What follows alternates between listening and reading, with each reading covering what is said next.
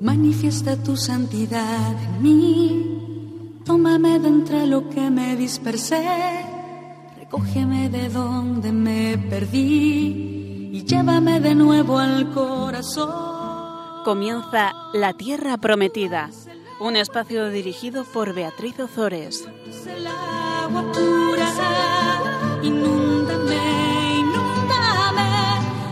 se transformará en mí. eres el agua viva,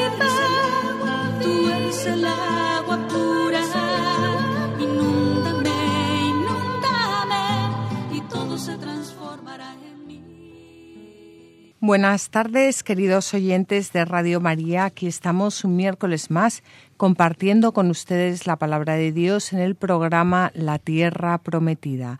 Buenas tardes, José Ignacio. Muy buenas tardes, Beatriz y queridos oyentes. Vamos a comenzar nuestro programa rezando el Magnificat.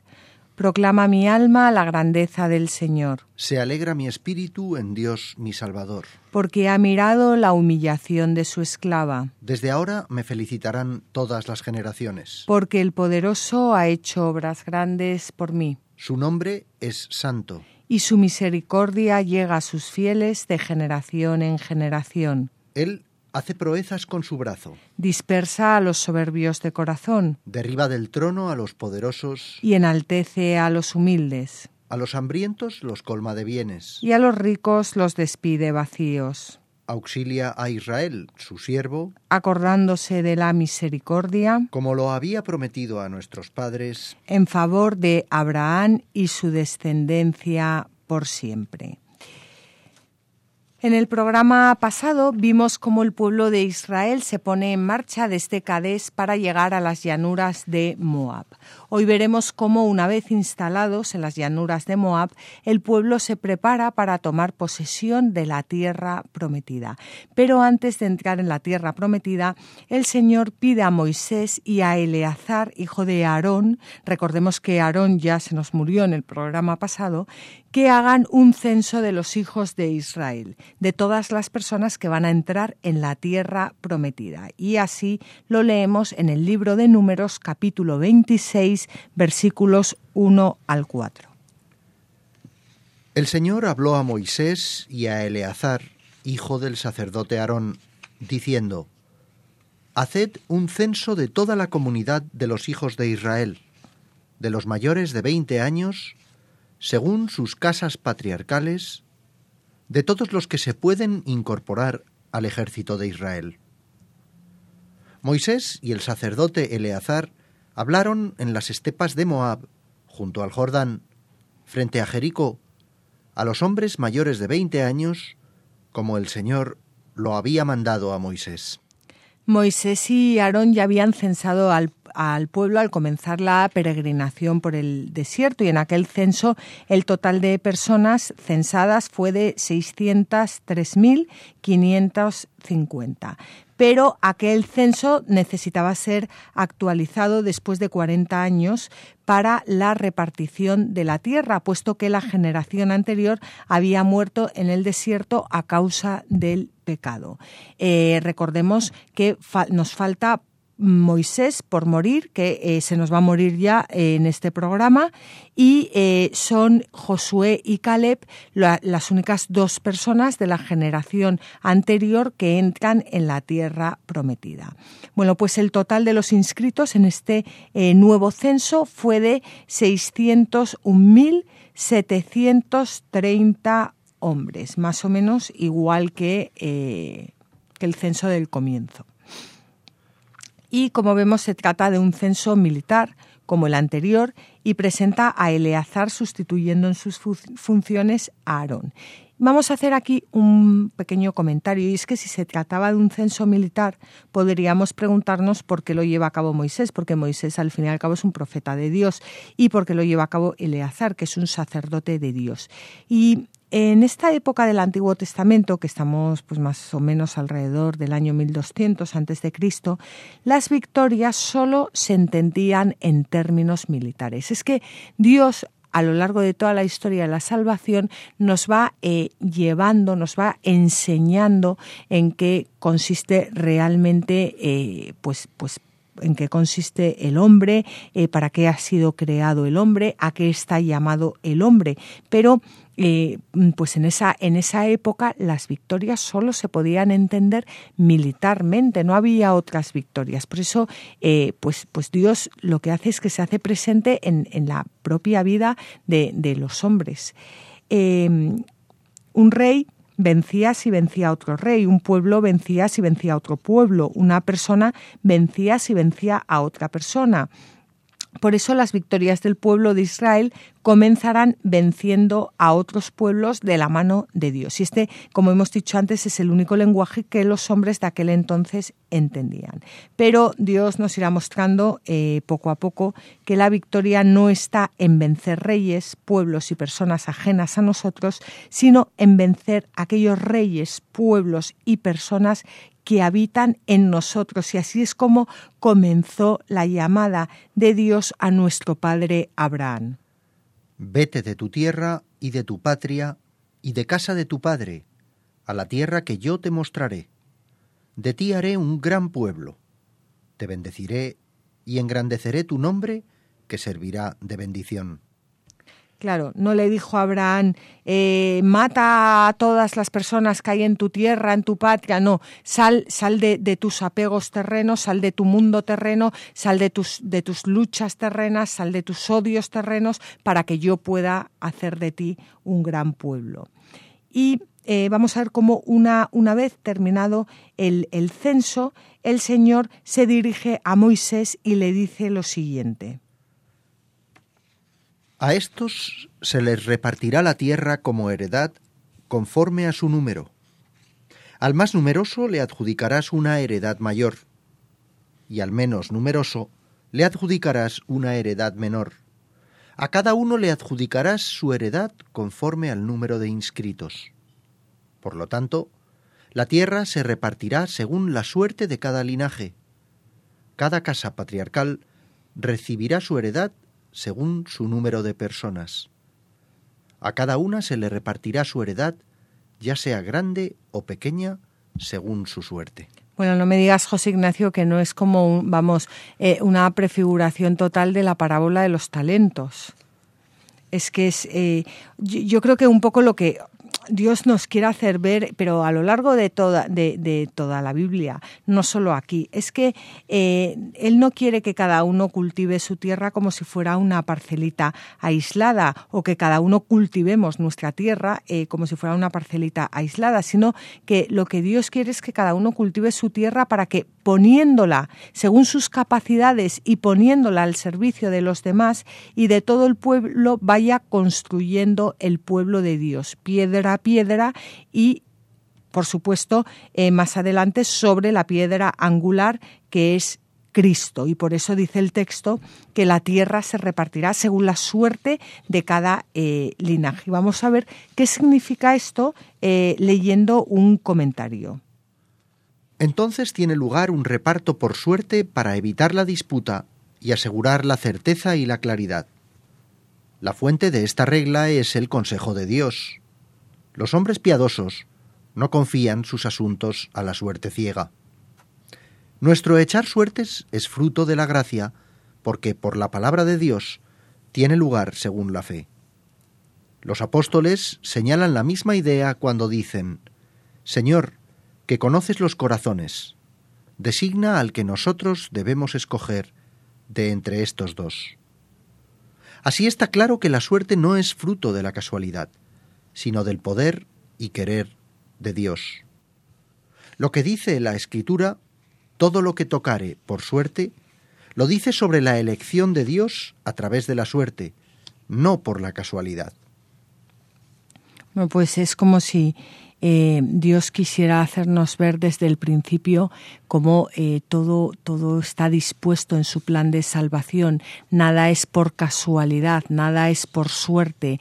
Eh, Dios mm, cuenta con, en darnos a cada uno lo que, pues, pues aquello con lo que podemos cargar y con lo que podemos eh, santificarnos y santificar a los que nos rodean y poner al servicio de los demás. Qué bonita, Beatriz, eh, Beatriz es esta frase con la que hemos empezado, en el párrafo anterior me refiero, cuando, cuando dice, a estos se les repartirá la tierra como heredad conforme a su número.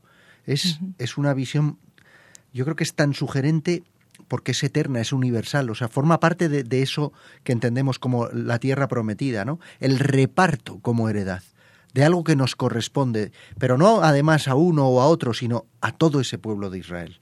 Eso, eso yo creo que ha, sido un motor de todo lo que es la historia del pueblo de Israel y probablemente incluso de la historia de la humanidad.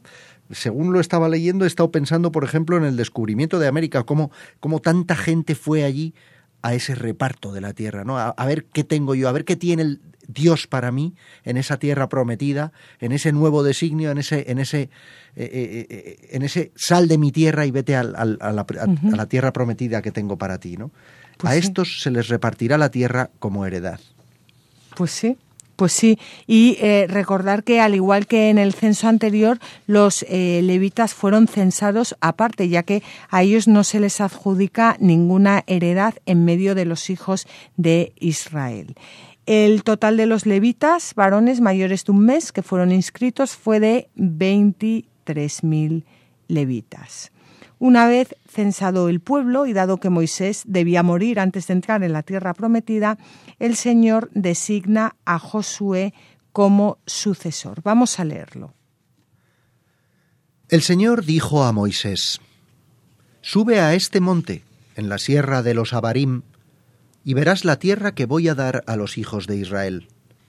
La verás, y tú también te unirás a tu pueblo, como se unió Aarón, tu hermano, porque cuando la rebelión de la comunidad en el desierto de Sin, desobedecisteis mi orden de manifestar ante sus ojos mi santidad en el episodio del agua. Se trata de las aguas de Meribá, de Cades, en el desierto de Sin.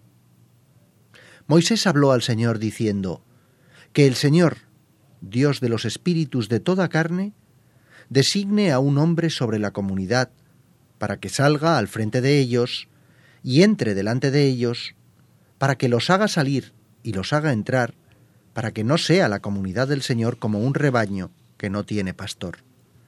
Y dijo el Señor a Moisés, Toma a Josué, hijo de Nun, varón en quien reside el Espíritu, e impón tu mano sobre él. Preséntalo ante el sacerdote Eleazar y ante toda la comunidad, y traspásale los poderes en su presencia. Lo revestirás de tu dignidad para que le escuche toda la comunidad de los hijos de Israel. Se presentará delante del sacerdote Eleazar y le consultará mediante el rito de los Urim delante del Señor. De acuerdo con su mandato, saldrán y de acuerdo con su mandato volverán. Él y todos los hijos de Israel con él, toda la comunidad. Bueno, pues a mí este, este pasaje me enternece porque, vamos a ver, Moisés es figura de Cristo, eso está clarísimo, ¿no? Y a mí conocer a Moisés pues me ayuda a enamorarme más de Cristo, porque el Señor le está diciendo a Moisés que va a morir, que se va eh, que va a morir como su hermano Aarón y le empieza a recordar su pecado, ¿no? La rebelión, eh, cuando, cuando se bueno cuando se rebelaron en el desierto de, del Sin, cuando desobedecieron su orden, ta ta ta ta ta ta ta ta ta. ¿Y qué hace Moisés? En vez de decir bueno pues eh, que no quise hacerlo, cómo lo siento, o, o yo quiero entrar en la tierra prometida. No, aboga por su pueblo. Sí, es lo único que le importa. Necesitan un padre, un líder. Si, si, Dios le dice que va a morir, él está encantado porque él tiene que morir. Si, si su pecado le lleva a, a, morir, él lo asume. O sea, no tiene ningún problema, es totalmente obediente a lo que dice Dios y además no lo pone en duda, no lo cuestiona. Sabe que si Dios lo dice es porque debe ser así. Pero a él lo que le preocupa realmente es su pueblo. Entonces, esto, José Ignacio, llevado a que Moisés es figura de Cristo, podemos hacernos, eh, podemos imaginarnos, pues, pues un diálogo entre el Padre y Dios cuando el Padre eh, envía a su hijo a la tierra a morir por nosotros y su hijo como Moisés, Cristo como Moisés, no le está no le contesta al Padre, ¿y por qué yo tengo que bajar a morir por todos esos y por qué yo tengo que cargar con los pecados o por qué, sino que como Moisés lo único que le preocupa es el pueblo, la salvación de cada uno de nosotros. A mí me enternece muchísimo este, este, este pasaje y además sirve para, para meditar, claro, a cada uno de nosotros, empezando por mí, cuántas veces nos quejamos porque lo que nos preocupa es lo nuestro y no la salvación de los demás. Eh, bueno, pues el, Señor, eh, por supuesto, mm, responde a Moisés y nombrando a, Josué. Ya sabemos desde hace tiempo que Josué va a ser quien eh, suceda a eh, Moisés. Y Josué ya posee el espíritu, es decir, la, la capacidad de actuar con el poder de Dios por encima de las posibilidades humanas, pero ahora mediante la imposición de manos de Moisés le será comunicada la autoridad necesaria para conducir al pueblo. Mientras que Moisés es la figura central del Éxodo, ahora Josué lo será de la conquista de la tierra. Y vamos a ver eh, cómo la Biblia en el libro del Deuteronomio, capítulo 31, versículos 1 al 8, nos habla de la misión de Josué. Después Moisés comunicó estas palabras a todo Israel. He cumplido ciento veinte años. No puedo ya ni ir ni venir. Además, el Señor me ha dicho, no pasarás el Jordán. El Señor, tu Dios, será quien pase al frente de ti. Él destruirá esas naciones ante tu presencia, y tú te apoderarás de ellas. Será Josué el que pasará al frente de ti, según ha dicho el Señor. El Señor hará con ellas como hizo con Sijón y con Og, reyes de los amorreos, y con sus tierras, que destruyó. El Señor os las entregará, y haréis con ellas según os he ordenado. Sed fuertes y valientes. No temáis ni os asustéis delante de ellas, porque el mismo Señor, tu Dios, marcha contigo. No te dejará ni te abandonará. Luego llamó Moisés a Josué y le dijo en presencia de todo Israel, Sé fuerte y valiente, porque tú introducirás a este pueblo en la tierra que el Señor prometió a sus padres que les daría. Tú se la entregarás en posesión. El Señor mismo marcha delante de ti. Él está contigo. No te dejará ni te abandonará. No temas ni te asustes. Pues hablábamos antes de cómo Moisés es eh, figura de Cristo, cómo eh, Moisés mm, obedece totalmente a Dios y no está preocupado por su muerte, sino por la salvación de su pueblo. Y ahora eh, vemos aquí también cómo eso que Moisés le dice a Josué, que acabamos eh, de leer, es lo que Jesucristo nos dice a cada uno de nosotros. Dice Moisés sé, a Josué, sé fuerte y valiente porque tú introducirás a este pueblo en la tierra que el Señor prometió a sus padres que le que les daría. Bueno, pues Jesucristo dijo lo mismo cuando dijo a sus eh, discípulos, id al mundo entero y predicad el Evangelio. ¿Qué es predicar el Evangelio? El Evangelio, predicar el Evangelio es introducir a todo el pueblo de la tierra en, em, en, esa, en esa eh, tierra que el Señor había prometido a nuestros padres que nos entregaría en posesión. Y dice Moisés que el Señor mismo marcha delante de ti. Él está contigo, no te abandonará, no te dejará ni te abandonará. No temas ni te asustes. Bueno, pues eso es lo mismo que Jesucristo nos dijo. Eh, no tengáis miedo, eh, yo estaré con vosotros hasta el fin del mundo. Eh, bueno, y lo dijo en varias ocasiones. Entonces, qué bonito es ver cómo, cómo todo esto es como, como como un cuadro en el que cada, cada letra es una pincelada que va dibujando el rostro, el rostro de Cristo. Es que es, es, que es impresionante. Y cómo se puede conocer a Jesucristo a través del Antiguo eh, Testamento. Y vamos a leer ahora un comentario de eh, San Agustín, que son dos, dos líneas y media, pero dos líneas y media para meditar. Él mismo dijo, no te dejaré solo, no te abandonaré. Si te lo prometiera un hombre, le creerías. Te lo promete Dios. ¿Y dudas?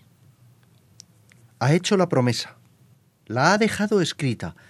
Tienes una garantía. Permanece seguro. Es que es verdad, es lo que hablábamos en el, en el programa anterior sobre Balam. Eh, Balam eh, hablaba y, la gente le creía, como ahora eh, muchas personas creen a los echadores de cartas, a tal.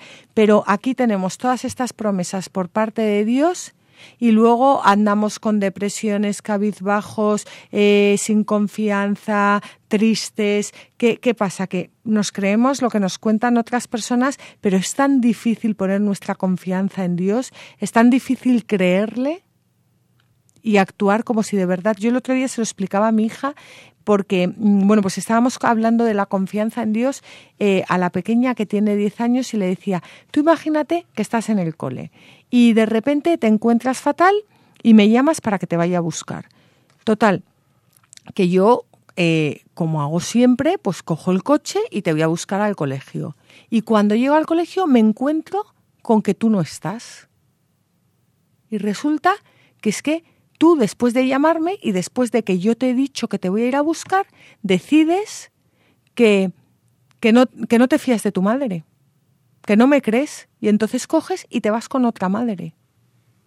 Y yo llego y me encuentro que no estás, porque te has ido con otra madre. O sea, ¿cómo, ¿cómo se siente una madre o cómo se siente un padre si un hijo le hiciera eso? Pues pues como se siente Dios con cada uno de nosotros. ¿Cuántas veces le pedimos, pero, pero sin ninguna fe de que nos lo vaya a conceder? ¿Cuántas veces decimos, bueno, es que esto es imposible? Pues igual, Él lo, lo hace, pero es muchas veces nuestra propia incredulidad lo que, lo que no le permite a Él realizar los eh, milagros. Eh, habla el texto también de 120 años de Moisés, que aparecen divididos en tres partes de 40.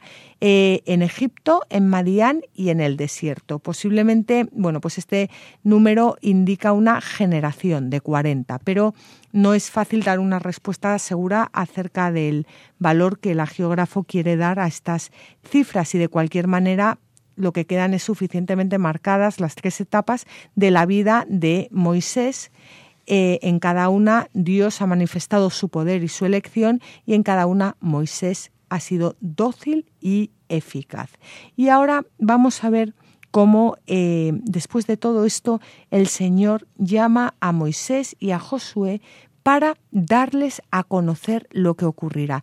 No les llama porque Moisés y Josué, bueno, Moisés va a morir en unos momentos, no les llama porque, porque e, ellos mm, tengan que saber, no, les llama para que quede constancia, para que quede testimoniado aquí en la Biblia, en la palabra de Dios, de que Dios ya sabe, antes de que pequemos, ya sabe perfectamente lo que vamos a hacer, pero Él siempre eh, mira por encima de nuestros pecados el final, y el final es la salvación, que Él quiere que todos los hombres se salven. Vamos a ver cómo eh, Dios eh, anuncia a Moisés y a Josué lo que va a ocurrir. Dijo el Señor a Moisés, Se acerca el tiempo de tu muerte. Llama a Josué. Presentaos en la tienda de la reunión y yo le daré instrucciones. Marcharon entonces Moisés y Josué y se presentaron en la tienda de la reunión el Señor se manifestó en la tienda en columna de nube, que se mantenía inmóvil por encima de la puerta de la tienda. El Señor dijo a Moisés, Escucha, vas a descansar con tus padres. Este pueblo se va a prostituir yendo en pos de dioses extranjeros de la tierra en que va a entrar. Me abandonará y quebrantará la alianza que pacté con él. Aquel día se inflamará mi ira contra él. Los abandonaré y les ocultaré mi rostro. Servirá de presa y le alcanzarán muchos males y angustias, de modo que exclamará en aquel día ¿No me habrán venido estas desgracias porque ya no está mi Dios en medio de mí? Pero yo en ese día ocultaré irremisiblemente mi rostro por toda la maldad que habrá hecho al haberse vuelto en pos de dioses extranjeros. Este texto, que está en el libro del Deuteronomio, en el capítulo 31, versículos 14 al 18, pues es un texto realmente para meditar. Mientras lo estaba leyendo José Ignacio, pues yo me imaginaba cómo Dios perfectamente puede eh, decir estas palabras cuando, cuando un niño se va a bautizar.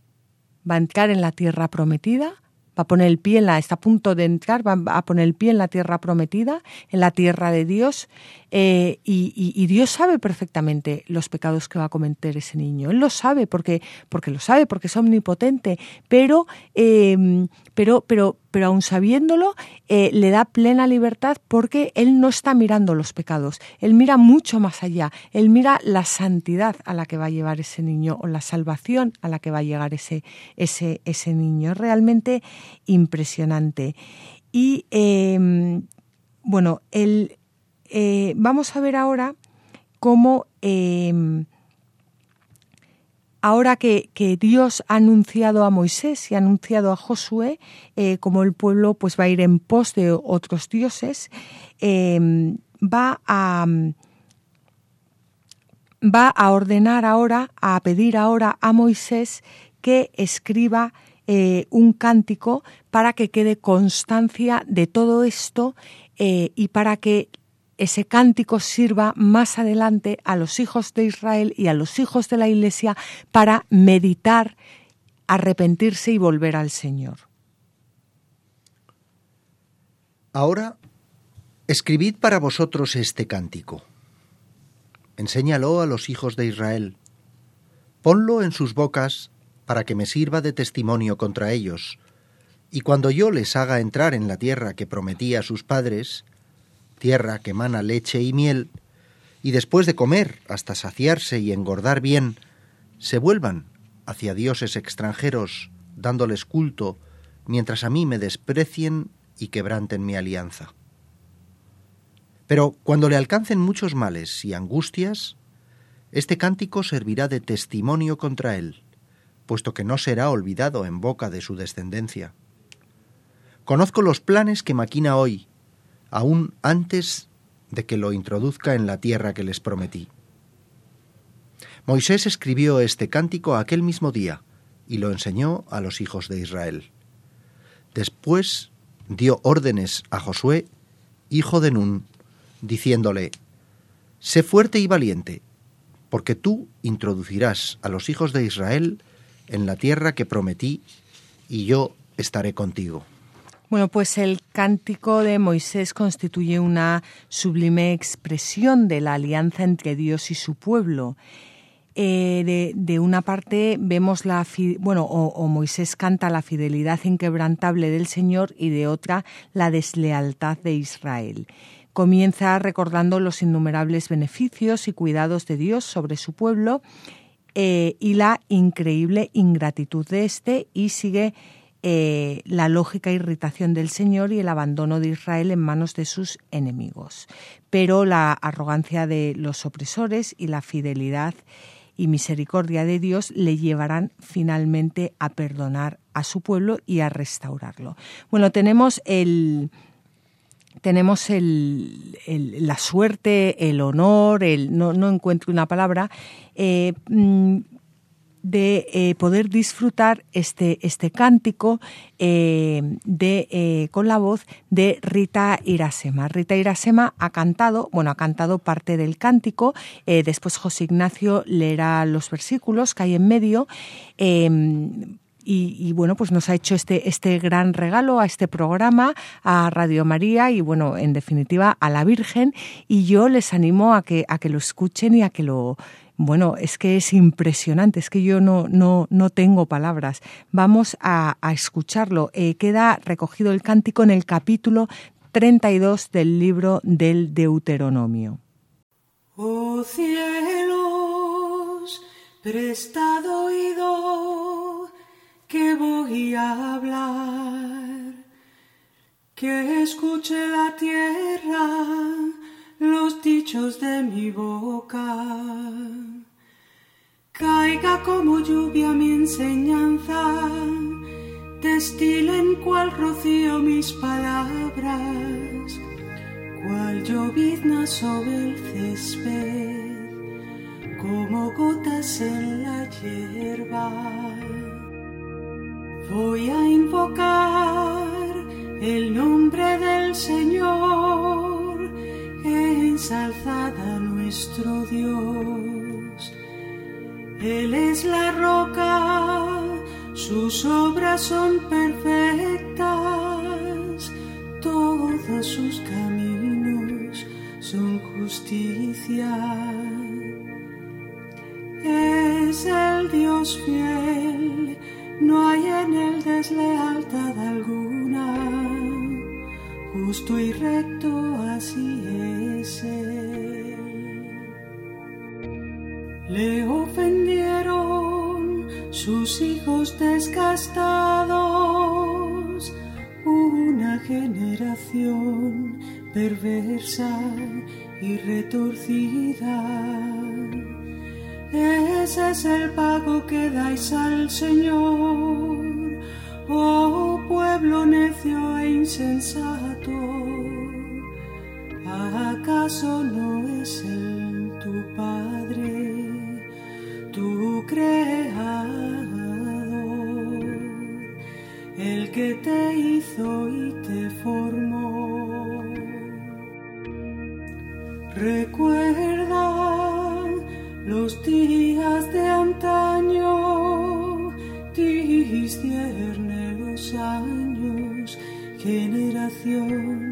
tras generación. Pregunta a tu padre y él te explicará a tus mayores y ellos te dirán. Cuando el Altísimo cada pueblo su heredad, cuando distribuía a los hijos de Adán, fijó las fronteras de los pueblos, teniendo en cuenta a los hijos de Israel.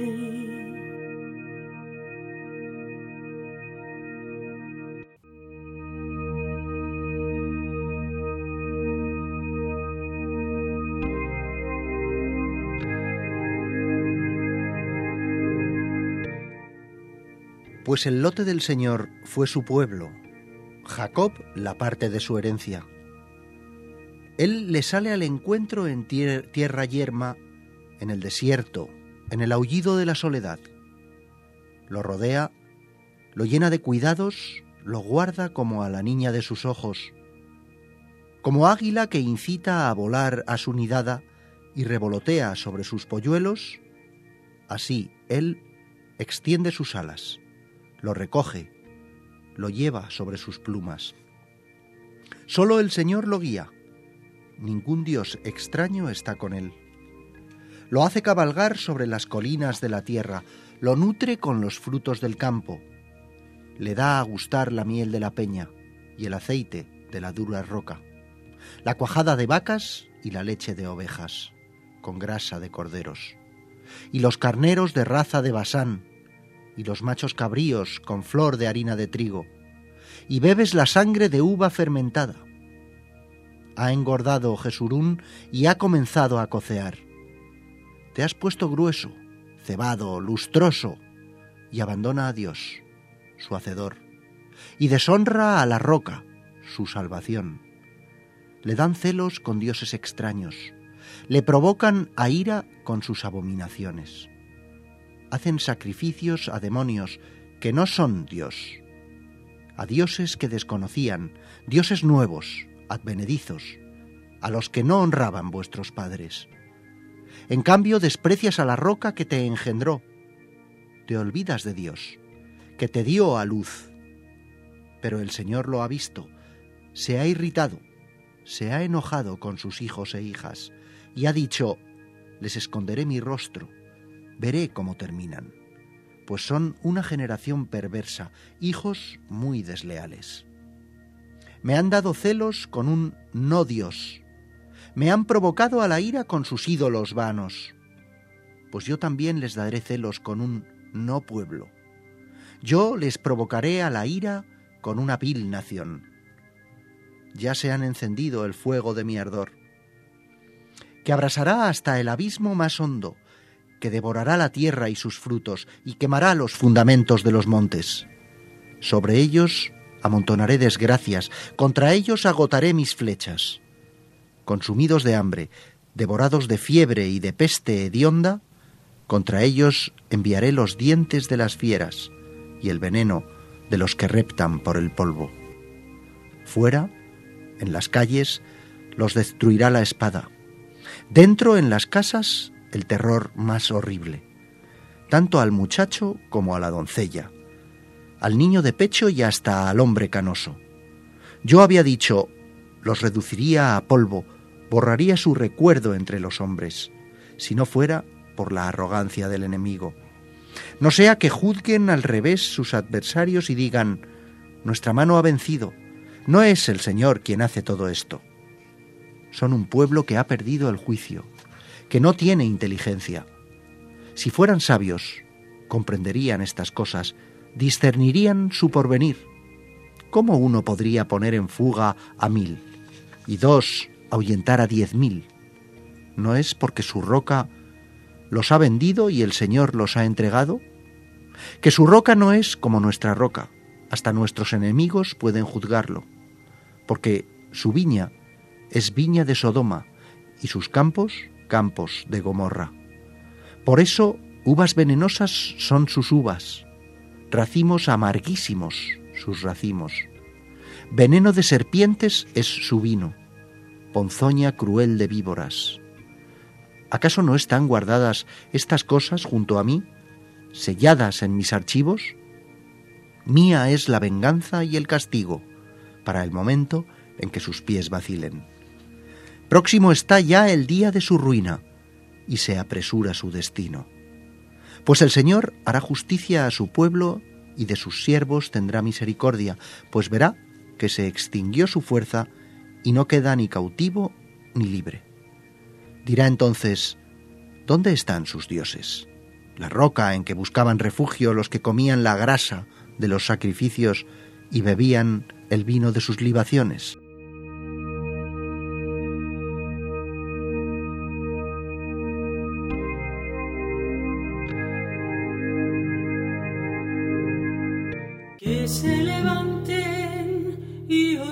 Socorro, que os sirvan de asilo. Ved ahora que yo, solo yo soy, y no existe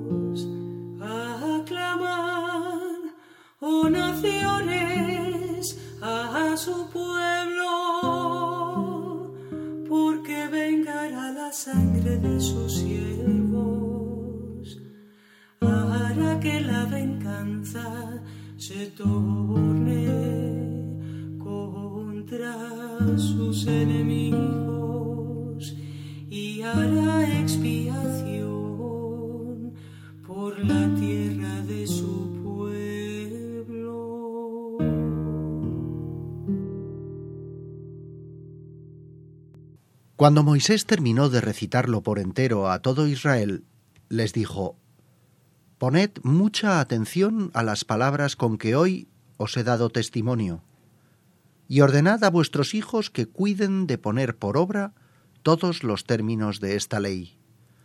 No es esta palabra vana para vosotros, pues ella es vuestra vida, y gracias a esta palabra prolongaréis vuestros días en la tierra que vais a poseer al pasar el Jordán.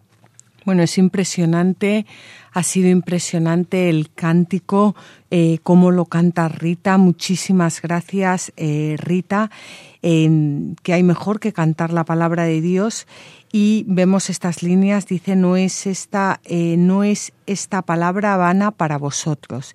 Ah, yo me pregunto que quiénes de todos los que estamos escuchando, bueno, de los que están escuchando este programa, conocen este cántico de Moisés, lo han leído, lo han meditado. Es el, el eh, es el, mismísimo Moisés quien por orden de Dios lo ha dejado escrito para nuestra salvación. Pues yo creo que merece la pena eh, llevarlo delante del Señor y leerlo. Y vamos a ver cómo, eh, bueno, pues Moisés ya ha cumplido y eh, cómo ahora ya el, ya, el Señor anuncia su muerte que está a punto de acontecer. Aquel mismo día habló el Señor a Moisés diciéndole, Sube al monte de los Abarim, esto es, al monte Nebo que está en el país de Moab, frente a Jericó, y contempla la tierra de Canaán que doy en propiedad a los hijos de Israel. Morirás en el monte al que vas a subir, e irás a reunirte con los tuyos, como murió tu hermano Aarón en el monte Or, y fue a reunirse con los suyos. Porque me fuisteis infieles en medio de los hijos de Israel, en las aguas de Meribá de Cadés, en el desierto de Sin, y no proclamasteis mi santidad en medio de los hijos de Israel. Por eso, contemplarás el país desde lejos, pero no entrarás en la tierra que yo doy a los hijos de Israel. Pues yo, eh, José Ignacio, mientras me estaba preparando esto, eh, estaba pensando que por qué Dios está todo el rato recordando a Moisés el pecado. No sé qué, es que ya se lo ha dicho 80 veces, que Moisés ya sabe perfectamente cuál fue su pecado y Moisés es el primero que debe estar arrepentidísimo y dolidísimo porque es un hombre completamente santo, que habla con Dios y que, y que es un gran amigo de Dios. O sea, el, el primero que tiene que estar arrepentidísimo de, de no haber puesto su confianza en el Señor del todo, el 100% es él. Y el Señor no para de repetirle una y otra vez por qué va a morir antes de entrar en la tierra prometida. Entonces, claro, yo me estaba me preguntaba, bueno, pero aquí qué pasa, o sea, que, que, Dios no es masoquista. Y es que, es que, es que. Y, entonces yo llegué a la siguiente conclusión, y es que em, lo que lo que hace Dios es recordarle el pecado no a Moisés, sino a cada uno de nosotros. Porque es que no sé si me voy a saber explicar, pero eh, Dios lo que va a hacer es dar muerte a, en el monte Nebo, en el monte, o sea, prefiguración del monte del Calvario, no solo al cuerpo, o sea, no solo a Moisés, a la persona de Moisés, sino a su pecado, que representa al pecado de toda, de, de, de todo su pueblo.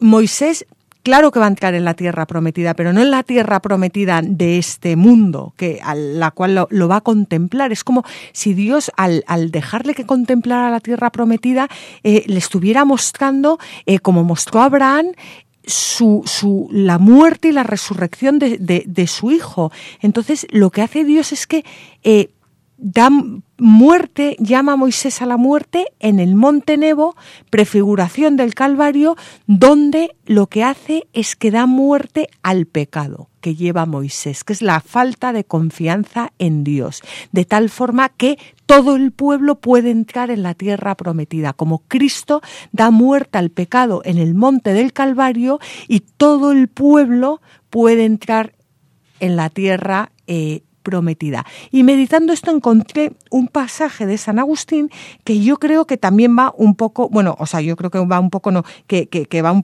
por, por, por, esta línea y que además lo explica muchísimo mejor que yo, pero, pero bueno, me, me, gustó encontrar a alguien que, que, ve también estas cosas porque, porque bueno, pues, pues consuelo de muchos, consuelo de tontos y cuando uno se encuentra a otro loco, como suelen llamarles, pues son dos locos.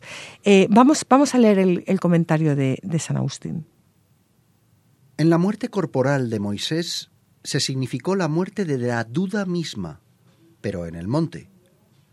Oh misterios admirables.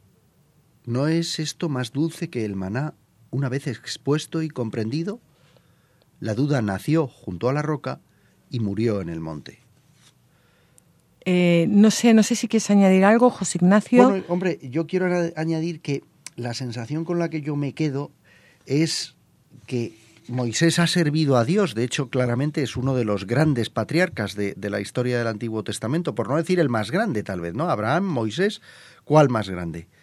Y sin embargo parece como que Dios es duro con él porque claro, Moisés ha podido serle infiel en un momento puntual, en dos tal vez, pero todo el resto de la misión que, Dios le ha ido encargando y todo lo que le ha ido diciendo que tenía que hacer, lo ha cumplido rigurosamente. Pero carga con el pecado del pueblo. Cierto, cierto, cierto, y además de una manera, eh, bueno, no deja de parecerme que Dios es duro con él. Tal vez el aviso es ese, que va a ser duro con todos nosotros, ¿no? Simplemente. Ay, yo no, no, no, no, José Ignacio, yo no veo eso. Eh, es duro con él como va a ser duro con su Hijo Jesucristo, pero es una dureza de amor en la que, en la, que eh, el, la muerte de Moisés hace que el pueblo pase a la tierra prometida. O sea, no es. Eh, de hecho, vamos a, vamos a leer ahora la muerte de Moisés, porque es que, es que, es que ni siquiera. Ni, es que ya, vamos a leer la muerte de Moisés porque es una muerte maravillosa que yo desde luego la deseo para mí. Luego subió Moisés desde las estepas de Moab al monte Nebo, cumbre del Pisgá, que está frente a Jericó. El Señor le mostró todo el país, Galaad hasta Dam, todo Neftalí y la comarca de Efraín y Manasés, y toda la comarca de Judá hasta el mar occidental.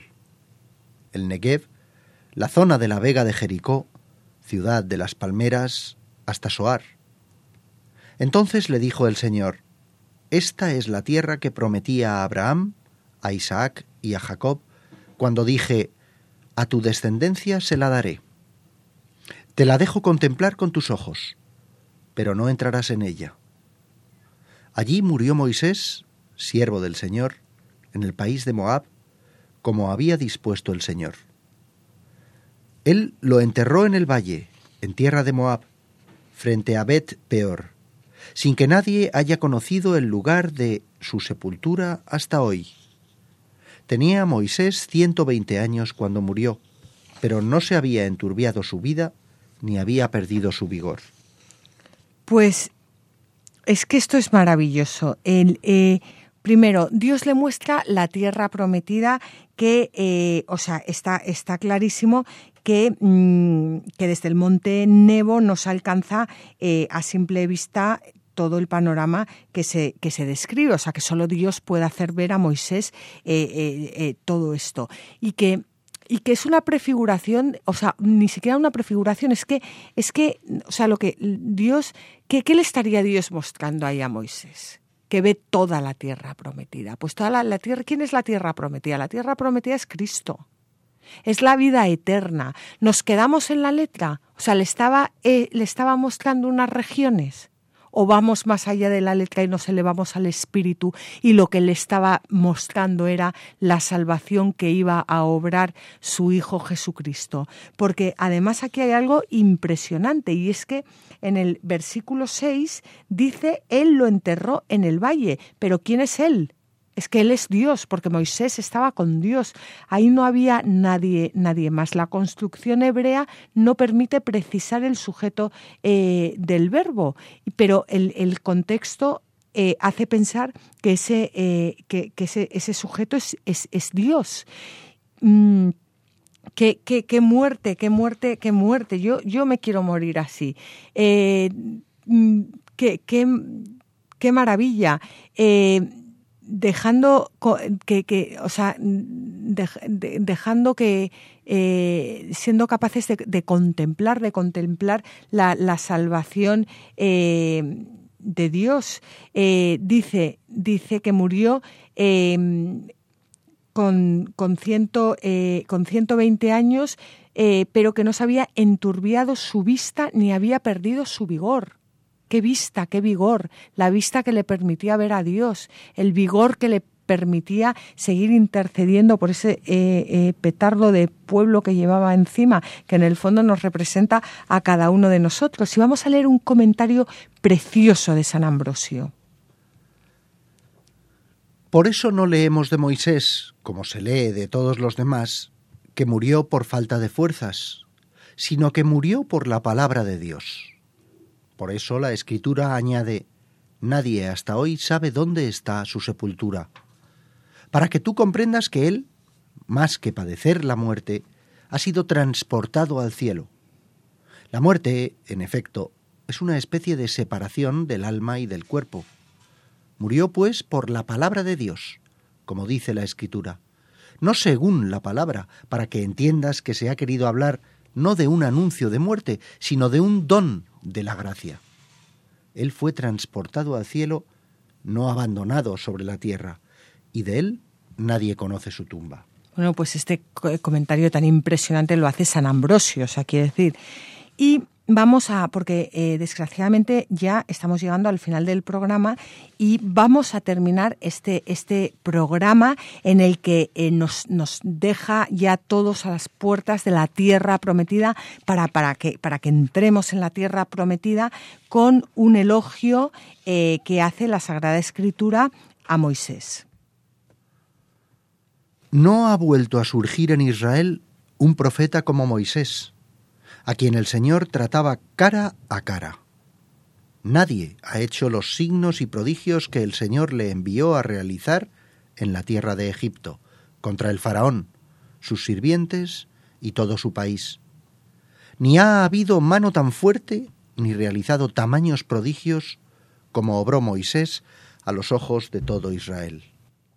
Bueno, pues eh, qué, mayor, qué mayor elogio a Moisés que el que acabamos de, leer. Simplemente decir que la conversación con Dios cara a cara indica un trato eh, especialmente íntimo con el Señor, pero no es preciso entenderlo al pie de la letra porque eh, Dios, Dios en ese momento no tenía cara. O sea, la cara de Dios, el rostro de Dios, lo vamos a conocer en la, eh, a través de la encarnación de su Hijo eh, Jesucristo.